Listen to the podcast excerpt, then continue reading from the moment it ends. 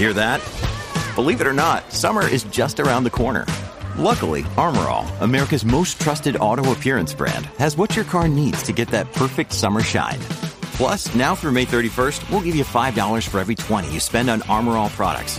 That means car wash pods, protectant, tire shine, you name it. Find out how to get your $5 rebate at armorall.com. Armorall, less work, more clean. Terms apply.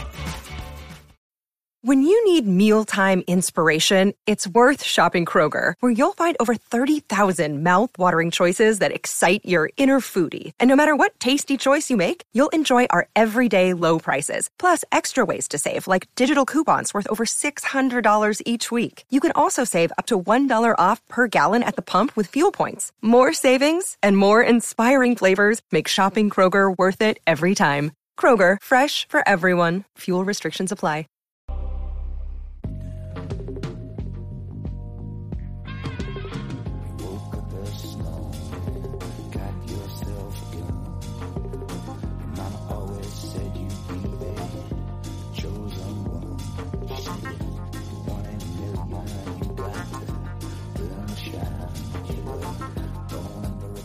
Bienvenidos a Razones para Ver, el programa de fuera de serie donde nos comentamos por qué tenéis que ver una serie analizando sus primeros episodios y siempre sin spoilers.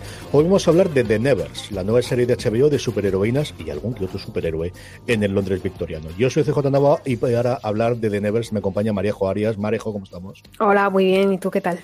Muy bien, con muchas ganas de hablar, pues esto de esta nueva apuesta de, de, superhéroes que no dejan de serlo y sobre todo de superheroína. Marejo, como ya tiene mucha carrera con esto, hablando de universo Marvel semana tras semana, me va a ganar la partida aquí en medio.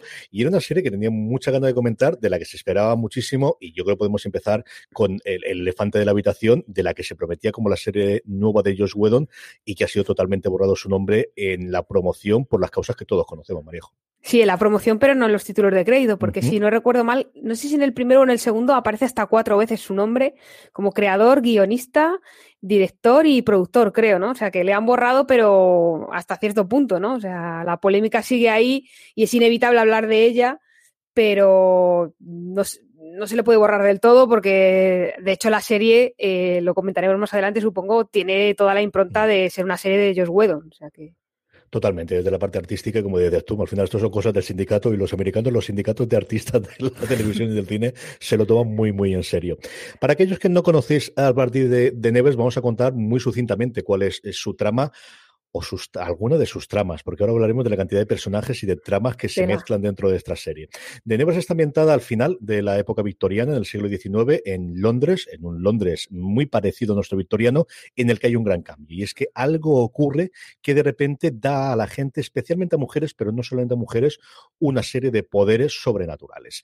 Estas mujeres, o la serie en general, la trama principal, sigue a este grupo de jóvenes llamadas las tocadas, de touch en inglés, que muestran estas habilidades anormales entre lo fascinante y lo peligroso. Van a utilizar estas fuerzas para unir fuerzas entre sí, luchar por la supervivencia y acabar con las desigualdades e injusticias de esa época, entre otras muchas cosas, Mariejo, porque qué cantidad de cosas y qué cantidad de personajes tenemos dentro de The Nevers ya desde el primer episodio.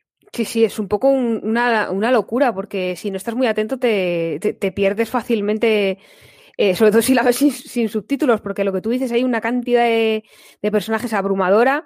Hay dos que son las, principales, que son la pareja protagonista, Amalia y Penance, creo que se pronuncia así, que son para mí son la puerta de entrada, porque son una pareja muy, muy potente. Y luego alrededor de ellas hay un montón de satélites que veremos cómo, cómo los van desarrollando o si se quedan solo en eso, que es uno de los peligros de, de la serie, ¿no? Que al haber tantos personajes y tantas subtramas, alguna se quede por ahí descolgada. Pero de entrada yo creo que eh, es un poco abrumadora por la estética y por, y por eso, por la cantidad de personajes y de subtramas. Tú hablas de María y Penas, que de alguna forma son la cabeza visible de una especie de refugio de, las tocadas. Es las que tenemos aquí en medio con el patrocinio, gracias al dinero del personaje de Olivia Williams, que quizás es la persona más conocida, también previamente del universo de eh, Josh Whedon por, por Dollhouse, que la vimos, que hace de la Vina Video. Eh, estas dos personajes, Amalia True, mm, quizás el personaje con ese oscuro pasado, que también es una cosa muy marca de la casa, de vamos a ver cómo evoluciona y, cómo hay. Y luego esa eh, deliciosa Pena Sadair, que mm, su gran poder es que puede ver la electricidad y eso le permite hacer unas eh, invenciones fantásticas muy steampunk que desde el primer episodio vemos y que quizás es la que aporta el tono humorístico y el tono humano. Es quizás la más persona, la mejor persona de todas las que nos encontramos dentro de la serie. Sí, sí, totalmente. Es a mí es el personaje que más me gusta de todos, porque la otra es como más badass, ¿no? Que va repartiendo por ahí. Además tiene hay una escena en la que cae que parece Iron Man, ¿no? Esta postura de superhéroes al, al caer, pero Penance es maravillosa, es como lo que tú dices, ¿no? Le, da el toque de humor y también el toque dulce, dulcifica un poco la historia, que es una historia dura y recuerda mucho la química que tenían también en Farfly el, el capitán y, y, la mecánica, ¿no? Esta que es también muy Whedon, ¿no? Esta relación de uno hace como de tipo duro y tal, y la otra eh, dulcifica la historia. Y, luego ese poder es maravilloso, ¿no? Porque es un, poder un poco extraño, ¿no? Porque ver la electricidad, o sea, ¿eso para qué sirve, no? Podrías decir, pero sirve precisamente para lo que tú has dicho, ¿no? Para crear una serie de artilugios que encajan y entroncan muy bien con la, con la estética de, la serie y que hace que ese Londres victoriano luzca un poco futurista, ¿no? Dentro de que es una serie ambientada en época. Amalia tiene una especie de precognición, puede tener imágenes del futuro, aunque realmente el gran poder que tiene es pegar leches. O sea, es, la somanta de palos que pega esta mujer es, vamos, de tú de toda la que tenemos recientemente en la serie de Marvel. Es una cosa espectacular. Ellas encarnan uno de los distintos bandos que tenemos que está intentando refugiar de alguna forma a, estas tocadas. El otro eh, bando lo encabeza mm, de alguna forma eh, Malady, que se nos presenta inicio como una asesina que no sabemos exactamente qué, y es el otro gran personaje femenino que tenemos inicialmente, que también está intentando en esa carrera, de alguna forma momentística, de localizar quiénes son las tocadas y poder llevárselas a su propio redil. Sí, son un poco como, como Magneto y Charles Xavier, ¿no? ¿Mm? Eh, una hace de buena, ¿no? Por así decirlo, aunque yo creo que tiene más oscuros eh, secretos que esconder que Charles Xavier y tiene ahí pues su orfanato, eh, el, profesor X tenía su escuela de jóvenes talentos, ¿no? Y, cada uno intenta, y la otra es el otro, eh, la otra asesina despiadada que dices sería como Magneto, ¿no? Que al final son dos bandos dentro del, del bando de la gente con poderes o con habilidades, habilidades especiales, uno las utilizan no tanto diría como para hacer el bien, que es el bando de, de, Amalia y ese orfanato que ha creado, sino como para sobrevivir y, y conseguir que quienes están contra ellas no las aniquilen o las borren del, mapa. Y en el otro lado están los que utilizan sus poderes en principio para, hacer el mal o en beneficio propio. Y plantea pues la típica dicotomía de la gente que, cuando vemos una serie de gente con poderes, ¿no? Los que están del lado del bien o del bien propio, aunque sea, y, del, y de los que están eh, haciendo la maldad por ahí, sembrando el caos. Un tercer bando tenemos es el que de alguna forma encabeza Hugo Swan, que es un aristócrata muy aburrido, que tiene un club de caballeros, señoritas, señores, señoras, mm, pansexual en general. O sea, para la gente que quiere, que le gusta el vicio y que tiene dinero para permitírselo, y que poco a poco va descubriendo que a mí me recordó mucho a, esta serie de Amazon en la que veíamos también el atractivo que tenía el, poder hacer eh, actos sexuales con personas distintas y que va a tener esa parte. Aquí tenemos a James Norton, al que yo recuerdo por Grantchester, en el que hacía de cura aquí no tiene absolutamente nada que ver. Hacer como investigador, aquí está pasadísimo absolutamente de vueltas y es quizás la gran cosa que te dice, esto es HBO y podemos hacer con las primeras temporadas de Juego de Tronos, enseñar cuerpos desnudos que a mí no me lo permitían hacer cuando hacía las series originalmente para las cadenas en abierto americanas. Sí, además es, un personaje como muy difícil de pillarle el punto, ¿no? Porque es muy ambiguo en todos los sentidos de la que le puedas dar la palabra ambigüedad. Y lo que tú dices, yo le, he visto en MacMafia, pero así como de pasada, solo vi unos mm. cuantos episodios, pero le recuerdo más de Granchester y de repente mm, de la sotana a esto que vemos aquí, al batín abierto, pues hay como un salto un poco extraño. Además, tampoco sé muy bien cómo encajarle ahí en, en esa seriedad que hay de, ¿no? de la trama, que al fin y al cabo es como, pues eso, sobrevivir, y él está ahí como un poco picando flores por un lado por otro, tiene un plan ahí como quiero montar un emporio sexual o algo, no sé, muy extraño todo. tengo que ver más para saber, para pillarle el punto porque me tiene un poco descolocada ese personaje. Luego tenemos a Ben Chaplin que hace del detective, porque hombre, esto no es victoriano, sino un detective. Alguien tiene que investigar los asesinatos, especialmente de Mallory. Eh, tenemos, pues eso, un detective más sacado quizás de la tradición americana que de la inglesa. Aquí mm. no, no, no esperéis un Poirot, aquí es uno que pega leches y que se enfada con la gente y que hace mucho más esa parte. A mí es uno de mis personajes favoritos y luego veremos conforme van los episodios. Yo he podido ver hasta el cuarto que nos facilitaron el, relación que va a tener con distintos personajes, pero es eh, el que siempre está enfadado. Llega a la habitación y ves que siempre siempre, siempre está enfadado el detective. Sí, sí, totalmente. Yo soy muy fan de los detectives así con estética como de acabado, ¿no? Porque eh, cuando le vi el primer episodio era como, pero ¿es Ben Chaplin o no es Ben Chaplin? Es una versión estropeada de Ben Chaplin, ¿sabes? Como que te cuesta un poco, ¿no? Y a mí me das un detective, pues eso, con su barba dejado, que necesitaría una ducha y un buen corte de pelo y ya me ganas. Y luego lo, que tú dices, ¿no? Es, yo creo que va a aportar mucho para la trama más detectivesca y la química que tiene con el personaje de Amalia. Eh o sea, el, guantazo ese que hay, eh, me parece que puede darnos muchos grandes momentos eh, pues de la diversión. No saben todavía que hay más. O sea, solamente en la página de Wikipedia hay 13 como principales. Yo digo yo que son más. Es mentira. Hay mucho más. Es una barbaridad, ¿eh? Sí, sí, sí, sí. Por no hacerlo eh, eh, relativamente eh, extenso, yo creo que todo el elenco que tenemos, especialmente de esas mujeres recogidas por Amaria y Penas, los podemos resumir. Cada una tiene sus poderes y una de las gracias que suelen tener los primeros episodios, o los episodios casi todos, es descubrir a alguien nuevo por quien van a pelear, con Maladin en algunos casos, con eh, Swan, como comentaba antes, y descubrir esos poderes que oscilan desde las cosas principalmente más inocentes o más visibles, como una es gigante, y ya está, y lo ves claramente, a cosas mucho más complicadas, y quizás es uno de los grandes atractivos que tiene los episodios, ¿no? Descubrir qué nuevo personaje vas a tener, con qué poderes y cómo va a poder utilizarlo especialmente a Mari. A mí hay dos que, de los dos episodios que yo he podido ver, que me, me maravillan, que es el de el de la chica políglota, que parece que la tratan ¿no? como endemoniada y lo que pasa es que habla sin ton ni son, o sea, la chica tiene, es como una enciclopedia andante, habla todos los idiomas posibles, pero sin orden ni concierto. Entonces, claro, entenderla es un poco caótico, me hizo mucha gracia ese, ese superpoder. Y luego el de la, protagonista de Poldar, que ahora mismo no recuerdo el nombre de la actriz, perdón, que siempre ha tenido esa imagen de, chica dulce y aquí tiene un poder que es la voz, pero no tengo yo muy claro mm, qué hace con esa voz, ¿no? Es, y es uno de los, de los personajes con el que pelean los, los dos bandos para llevársela a su terreno y creo que puede eh, ser muy interesante también para que use la voz, ¿no? Porque es una especie de flautista de Amelín o algo así, ¿no? Es Eleanor Tomlinson la actriz, aquí el personaje es Mary, además es Mary Blackton, pero realmente se interpreta Mary y veréis que en el primer episodio es quizás el clima que tenemos del primer episodio, es esa pues pelea que tenemos entre los diferentes bandos por quién se la lleva con un poder tan especial como tiene ella, que le permite de alguna forma que todos vayan avanzando en esta parte. A mí mi personaje favorito de los que tenemos no es de este bando, sino es el bando de Amelia, la podréis ver también en el primer episodio cuando tenemos esa, y es Anne Carvey, pero la llaman Bonfire y veréis lo que hace con el fuego. Es muy divertido. es personaje más divertido y que mejor viste en una serie, yo creo que, aparte, nos quedan personajes por comentar, pero podemos hablar de la parte estética, se nota que es HBO, se nota que hay dinero y, a mí me ha parecido apabullante tanto el reflejo victoriano como la vestimenta de todos, como la, la ambientación que tenemos de la serie, Marejo.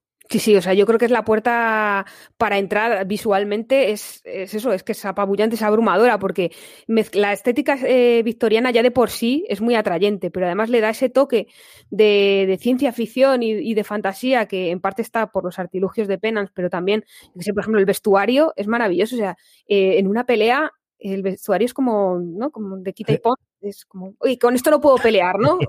Vengo de la ópera, con esto no puedo pelear. Espérate que me lo quito y me quedo en agua si hace falta para repartir leches cual samurai. Entonces yo creo que esa es una parte muy importante. Y luego eh, esas, esos escenarios, esas casas, ¿no? De la mansión de su benefactora, el propio orfanato, que, es, que tiene como no quiero contar demasiado para no para que no pierda la gracia al verlo, pero tiene como truquillos, ¿no? De ahora me encierro, ahora no me encierro. Tiene ahí trampas, ¿no? Es, está muy, muy bien planteado.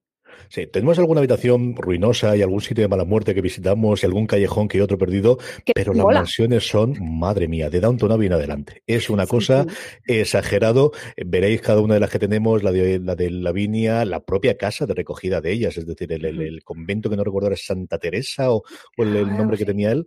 Mm. De, me acuerdo que una de las Santa, Mm, es espectacular. Y luego el, cuando tenemos de Lord Massen, que es un Lord como Dios manda, tenemos también una parte de conspiración, no os perdáis. de, de señoros conspirando.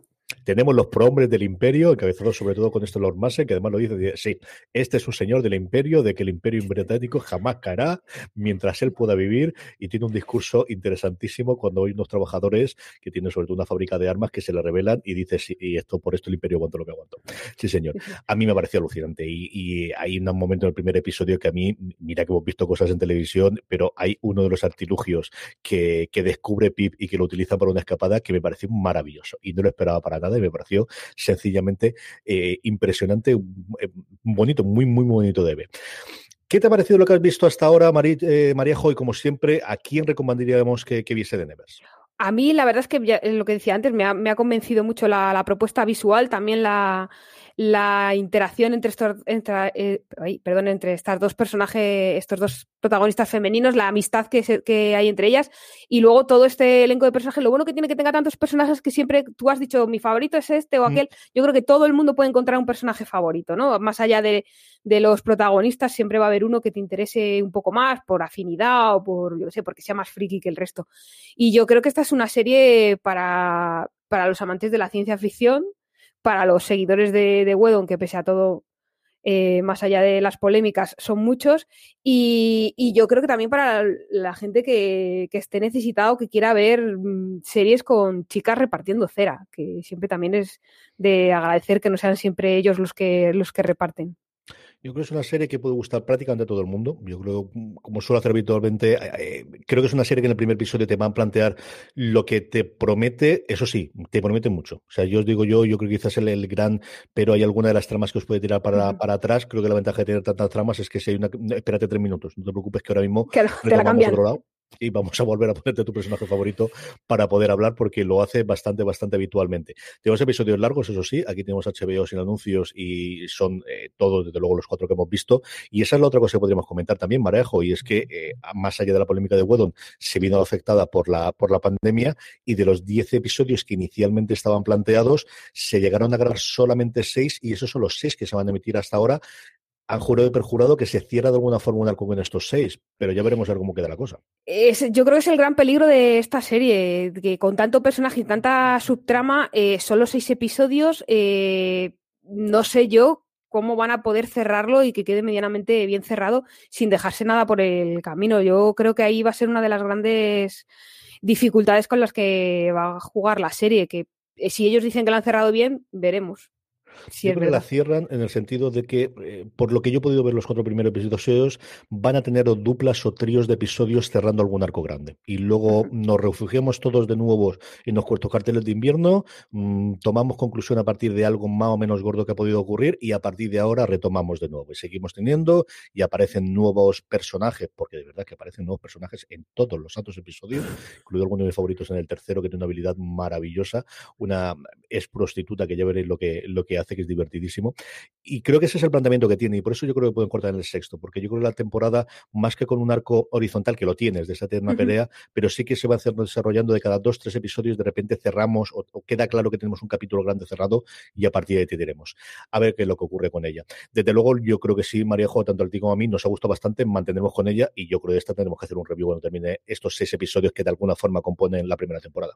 Sí, sí, yo creo que esta es una de estas series que va a dar mucho de qué hablar y nos va a dar mucho juego a la hora de hablar y de escribir y que efectivamente se merece una review para ver dónde ha quedado todo, si realmente cierran como dicen y encaja todo y no se han olvidado cosas por el camino y qué plantea de cara a la siguiente tanda de, episodios porque eh, creo que apunta maneras. El problema que yo le veo es que con tanto personaje, si te encariñas de uno que luego desaparece, aunque bueno, si entran muchos más en juego, pues oye, eliges otro de la baraja. Quiero decir que por personajes no y por superpoderes no va, no va a ser. Es muy interesante lo de que plantean esto de superpoderes que nunca eh, habíamos visto o que a lo mejor habíamos visto de pasada, que les den de repente una carta blanca ahí para a ver para qué sirven y a qué se pueden usar. Entonces, eh, creo que sí, que, que merecerá una review seguro, vamos.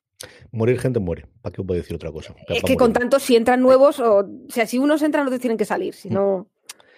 Eso va a ir ocurriendo. Pues hasta aquí ha llegado estas razones para ver The, The Nevers, la nueva serie de HBO. Emitió su nuevo episodio, el, su primer episodio, programa de los seis, como os digo, que finalmente compondrán esta primera temporada el pasado día 12. Y como siempre ocurre, pues en el show de España tendremos el lunes cada episodio, porque se estén en Estados Unidos el domingo por la noche, cada uno de los domingos por la noche. Tenéis mucho más contenido en la web, incluida la crítica que hizo Mariejo sobre las series en fuera de series.com y también algún que otro pequeño análisis que hagamos. Y yo creo que, como os decíamos antes, quedaremos emplazados para que hagamos, eh, cuando parte o cuando termine el sexto episodio, un review analizando lo que ha dado de sí la temporada, una de las dos grandes apuestas que tenemos estas dos semanas, junto con Mare of Town, la nueva mm, procedimental y la nueva serie de investigación con Kate Winslet, que nos llegará la semana que viene a HBO España.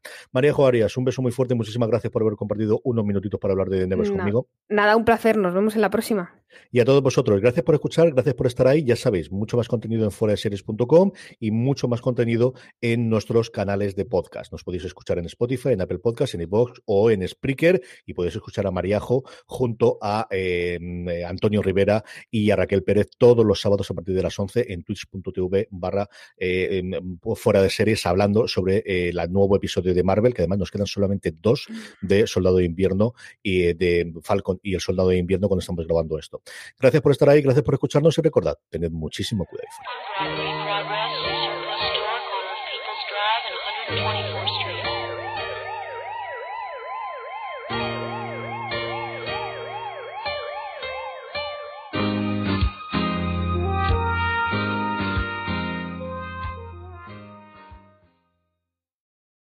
From sponsoring cultural events to partnering on community projects, creating youth programs to supporting first responders, at MidAmerican Energy, caring about our community goes beyond keeping the lights on. It's about being obsessively relentlessly at your service. Learn more at midamericanenergy.com slash social. Woodhouse Nissan offers a variety of SUVs and crossovers to fit your lifestyle. Whether you're looking for an SUV with high towing capability or a crossover with all-wheel drive, you can expect a variety of safety features, plenty of seating, ample cargo space, and innovative design to tackle virtually any adventure. Explore the Nissan lineup of SUVs and crossovers featuring Rogue, Rogue Sport, Kicks, Murano, Pathfinder, and Armada. Visit one of our two Nissan locations or shop online at woodhouse.com.